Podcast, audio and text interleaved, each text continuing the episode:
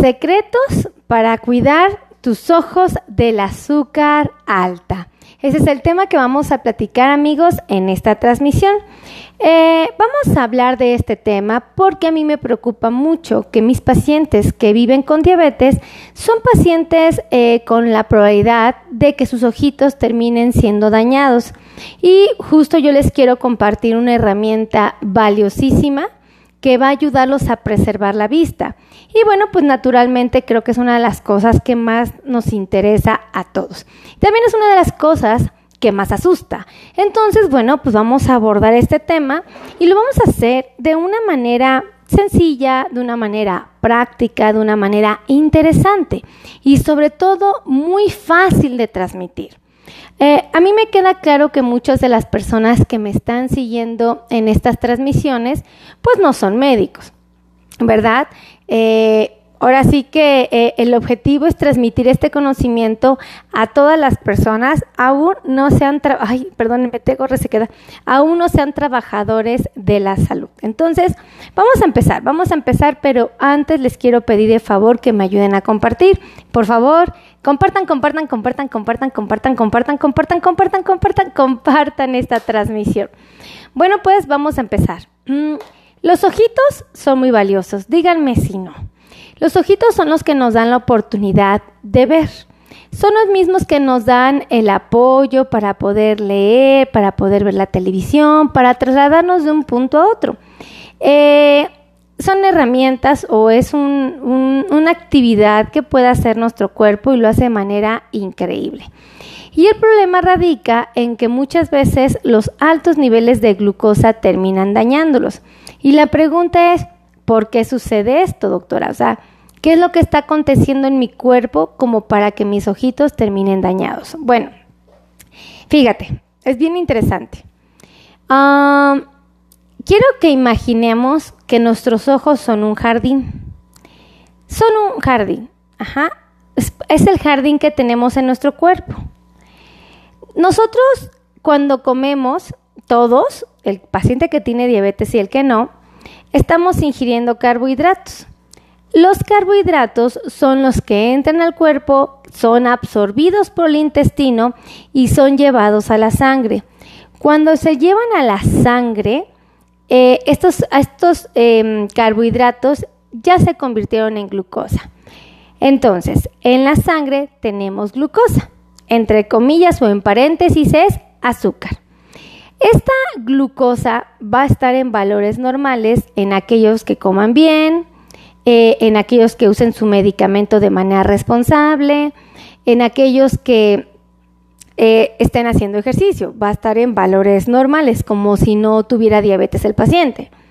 Pero aquellos pacientitos que tienen su glucosa alta, que no hacen ejercicio y que no tienen un genuino apego a su tratamiento, son pacientes que van a tener en su sangre muchísima glucosa.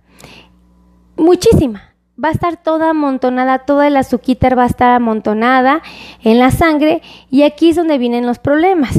Fíjense, qué tan importante es esto. El azúcar yo la comparo con un cristal, con un vidrio. Ajá. Yo sé perfectamente que el azúcar no es un vidrio, ¿ok? Pero es una forma de, transmitirles este conocimiento que los científicos han estudiado durante años y que han escrito en revistas, en libros, en artículos científicos. Entonces, el azúcar, imagínense que es como si fuera un vidrio, que es capaz de viajar por todo el torrente sanguíneo, es decir, que puede viajar por todas partes de nuestro cuerpo a través de las arterias. Acuérdense que nuestro corazón es un órgano que tiene la capacidad de bombear. Este bombea la sangre y la avienta para que vaya por todos lados en nuestro cuerpo humano. Bueno, esta sangre, si tiene una sobrecarga de glucosa, es decir, de azúcares, va a hacer viajar a esos azúcares por todo el cuerpo. Y estos pequeños vidrios van a tener la oportunidad de dañar nuestras tuberías. Entonces, si yo tengo una condición como esta, de que mi azúcar está viajando en las tuberías, tengo que reconocer que todos vamos a tener azúcar, pero cuando están valores normales, la glucosa o el azúcar puede estar viajando en el centro de la tubería. Y si es un vidrio que viaja en el centro de la arteria, pues aunque tenga picos y pueda cortar, no nos, no nos va a meter en problemas. ¿Cuál es el problema aquí? ¿Dónde es justamente donde el paciente debe de concientizar? Bueno, resulta que si yo tengo eh, mucha azúcar en mi sangre, es como si tuviera muchos vidrios dentro de mis arterias. Tomen en cuenta que las arterias son de diferentes calibres. Unas son más gorditas, otras son más chiquitas, unas son tan delgadas que se comparan con el calibre de un cabello. O sea, son finitas, muy chiquititas. Y hay unas pues que son más gruesas, o sea, más, tienen, pasa más sangre por ellas porque eh, son muy grandes. O sea, la luz o el tubo, vamos a llamarlo de esta manera, le da paso a mucha sangre. Entonces, eh, estas tuberías, cuando son gruesas, pues tienen un poquito más de resistencia, de alguna manera son menos frágiles para el paso de, la glucosa por esta tubería. Pero las arterias que son muy finitas van a ser más vulnerables a su daño. Imagínense que ese vidrio va viajando por todas las arterias de nuestro cuerpo, va viajando. Cuando esta viaja amontonada, los picos de ese vidrio van a ir dañando la tubería, la van a ir raspando. Y si la van raspando, ¿qué van a provocar? Cicatrices o lesiones. Esas cicatrices y esas lesiones van a ser delicadas porque van a dañar al sistema. Aquí se van a sumar muchos problemas más, aparte del daño de la rasgadura o de los arañazos que nos va a dar el, azúcar en, la tubería. Bueno, pues también se pueden sumar sustancias tóxicas que se van a pegar, eh, grasas que van a tener la capacidad de adherirse y tenemos que reconocer que esta grasa, por ejemplo, que viaja en la sangre, es como si fuera mo ¿Ok? Esto babosito que se pega luego en las tuberías de la casa, ¿no? Si lo han visto, este como gelecito verde, así todo feo que luego existe. Bueno, fíjense, si nosotros eh, tenemos mo en nuestras tuberías, se va a pegar. ¿Estás de acuerdo? Yo te pregunto, ¿dónde crees que el mo se va a pegar? Pues en las tuberías más delgaditas, en todas partes, pero quizá las más delgaditas van a ser las más vulnerables porque la grasa va a viajar y las va a obstruir. Antes de obstruirlas, ¿qué pasó con el azúcar? Las estuvo rasgando, las estuvo maltratando. Y esas tuberías tenían o tienen una función, esas que son tan finitas, es mantener con vida ciertos tejidos de nuestro cuerpo. Por ejemplo, en los pies, en los dedos, tenemos esas tuberías que son del calibre de un cabello. En los dedos de las manos, en el cerebro, en el corazón, ¿ok? Pero también en nuestros ojos tenemos esas tuberías tan, pero tan delgaditas. Esas tuberías obviamente van a ser vulnerables. ¿A qué? A que las, el azúcar las vaya rasgando y las vaya lastimando y finalmente pues que la grasa termine obstruyéndolas o tapándolas, entre muchas cosas que van a hacer. Eh, esto de que la grasa se pegue en las tuberías, fíjense que es súper común en el corazón y es súper común en los pies, es súper común. Quizá en los ojos no tanto, pero pues finalmente es un agresor que no debe de estar en cantidades tan exageradas como lo están en la sangre. Entonces, si la molécula de azúcar va arañando, va eh, alterando las paredes de mi arteria, que es tan delgada como un cabello, la pregunta es, ¿quién va a nutrir? ¿Quién va a, ¿Quién va a tener con vida o va a mantener con vida a los ojos? Aquí está interesante, ¿verdad? ¿Por qué? Porque es como si nosotros en nuestra casa tuviéramos una bomba la bomba del agua. Y tenemos un tinaco, una cisterna. Y esos dos están cargados de vidrios rotos, ajá, y de mo porque no hemos lavado el tinaco, no hemos lavado la cisterna. Y pongo a echar la bomba a andar. ¿Qué va a suceder?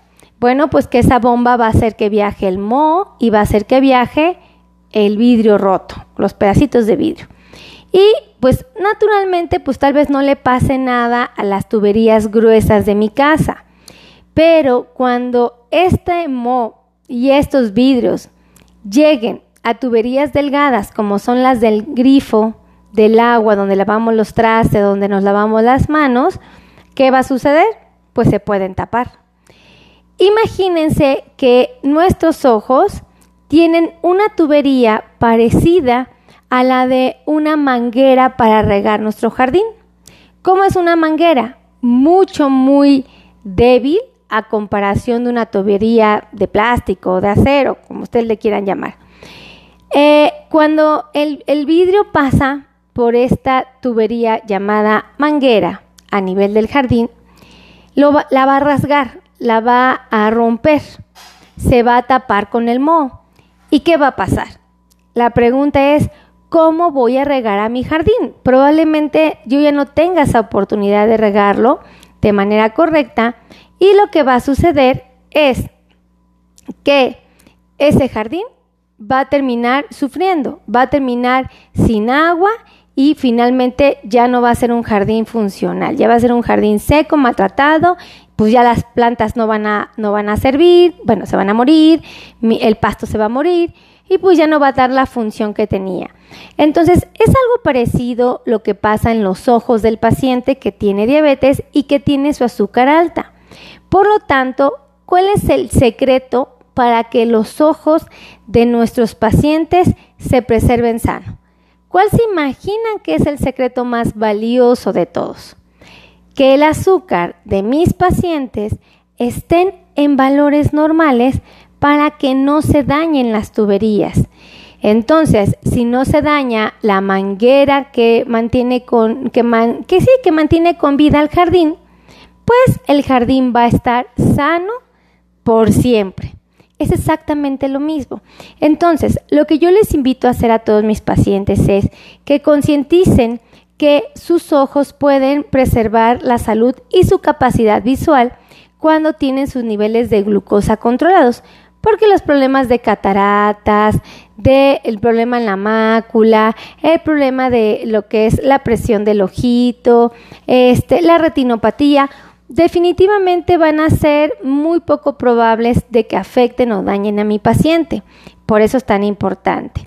Entonces, Vean qué información tan valiosa y tan fácil de compartir es. O sea, el conocimiento se puede transmitir de una manera sencilla y yo les pido que me ayuden a compartir este conocimiento. Por favor, compartan, compartan, compartan. Y me encantaría saber de qué parte del mundo estuvieron viendo este video o esta transmisión. Pónganme en la cajita de los comentarios. Yo estoy en Venezuela, yo estoy en Argentina, yo estoy en Colombia, yo estoy en México, en, Durango, yo estoy en Zacatecas, yo estoy en eh, Cuernavaca, Morelos. Ay, no, doctora, yo estoy en eh, Matamoros, ¿no?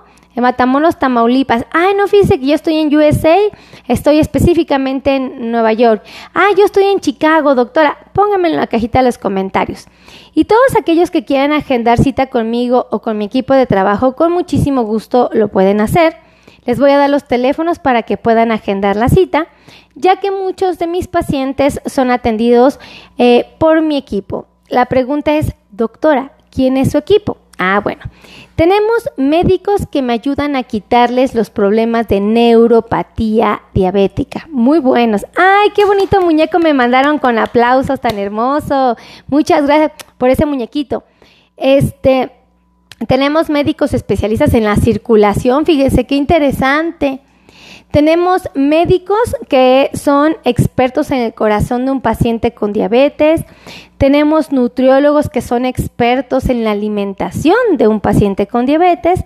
Ay, aquí quién que tenemos al podólogo, al mejor de los podólogos, aquel que es experto en pies de pacientes con diabetes. Tenemos al famoso diabetólogo, al ortesista, al protecista, al ortopedista, ya les dije el angiólogo, ya les dije el especialista en dolor, ya les dije, ay, no sé cuál les dije, pero pues ya están todos aquí. Entonces, bueno, pueden agendar cita con muchísimo gusto. Ay, qué bonito mensaje, me pusieron una muñequita que dice hola. Ay, muchas gracias. Este, ahí les van los teléfonos donde pueden agendar cita y con muchísimo gusto les vamos a tomar ya la llamada, ¿ok? O mandar un WhatsApp. Eh, el primer teléfono es un teléfono fijo, es de oficina, ahí se los voy a dictar, que es el 55. Ayúdenme a escribirlo, todos los que puedan escribirlo, se los voy a agradecer en la cajita de los comentarios. Ahí les va. Voy a empezar desde el principio el teléfono. 55 90 01 19 99. ¿Ok? Lo voy a repetir. 55 90 01 19 99. Ay, muchísimas gracias, Pati Mirón. También Elizabeth Quiroz. Ay, qué buena onda son todos ustedes. Elvira Salinas, gracias. Qué bonito es que me ayuden a escribir el teléfono. ¿Les puedo dictar otro y me ayuden a escribirlo? Se los voy a agradecer mucho. Ahí les va, un número de celular. ¡Ay! Joseph, Joseph Santiago, muchísimas gracias. Ahí les va el teléfono. 55 82 16 24 93. Lo voy a repetir, ¿eh? Elvira, un besote. Un beso hasta allá, hasta Pachuca, donde los pastes son deliciosos. Ahí les va el teléfono, ¿vale? Ahí les va el teléfono otra vez. 55 82 16 24 93. Elizabeth Quiroz, Pati Mirón, Elisa Ortega. ¡Eh! Mi mami suegra me ayudó a escribir el teléfono. Muchísimas gracias. Nayeli Hernández también, muchísimas gracias. Gracias. Dice, ¿cómo sigo? ¿Cómo sigue Iker? Ay, ¿qué creen? Que mi pequeño Iker está bien malito. Este, ayúdenme a conseguir sangre para Iker. Acuérdense que es un pacientito que está en el hospital eh, General de México, que necesita transfusiones sanguíneas y que necesita alrededor de la reposición de 50 paquetes de sangre. Entonces, si me ayudan, se los voy a agradecer. Eh, ahorita les consigo el teléfono porque este, déjenle pido a mi asistente.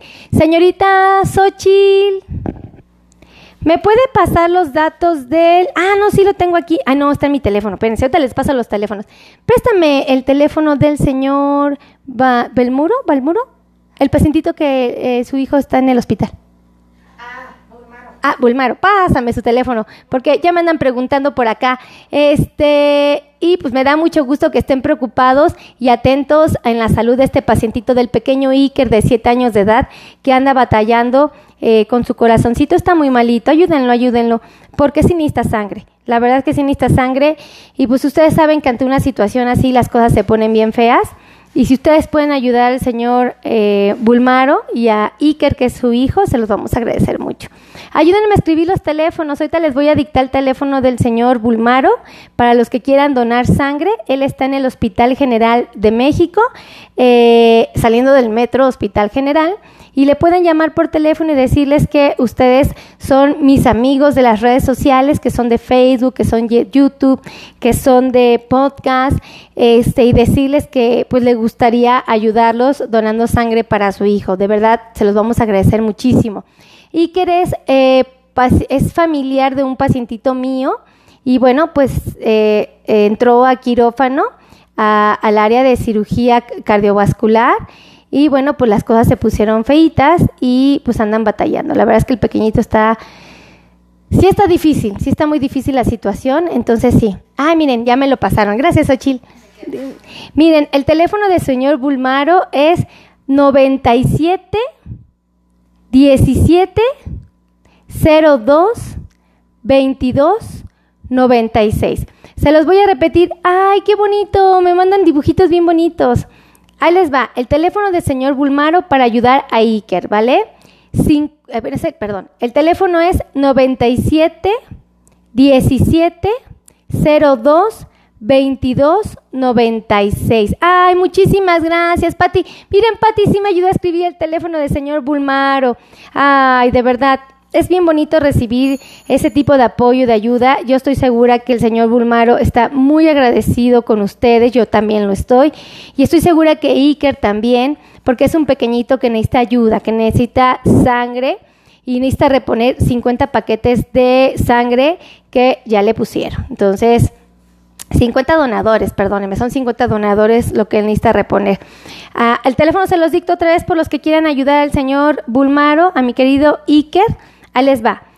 97 17 02 22 96. Muchísimas gracias amigos, gracias a todos por estar aquí, que Dios me los bendiga, los amo infinitamente y nos estamos viendo en la siguiente transmisión. Los quiero muchísimo a todos. Pórtense bonito, coman saludable y nos vemos después. Bye bye.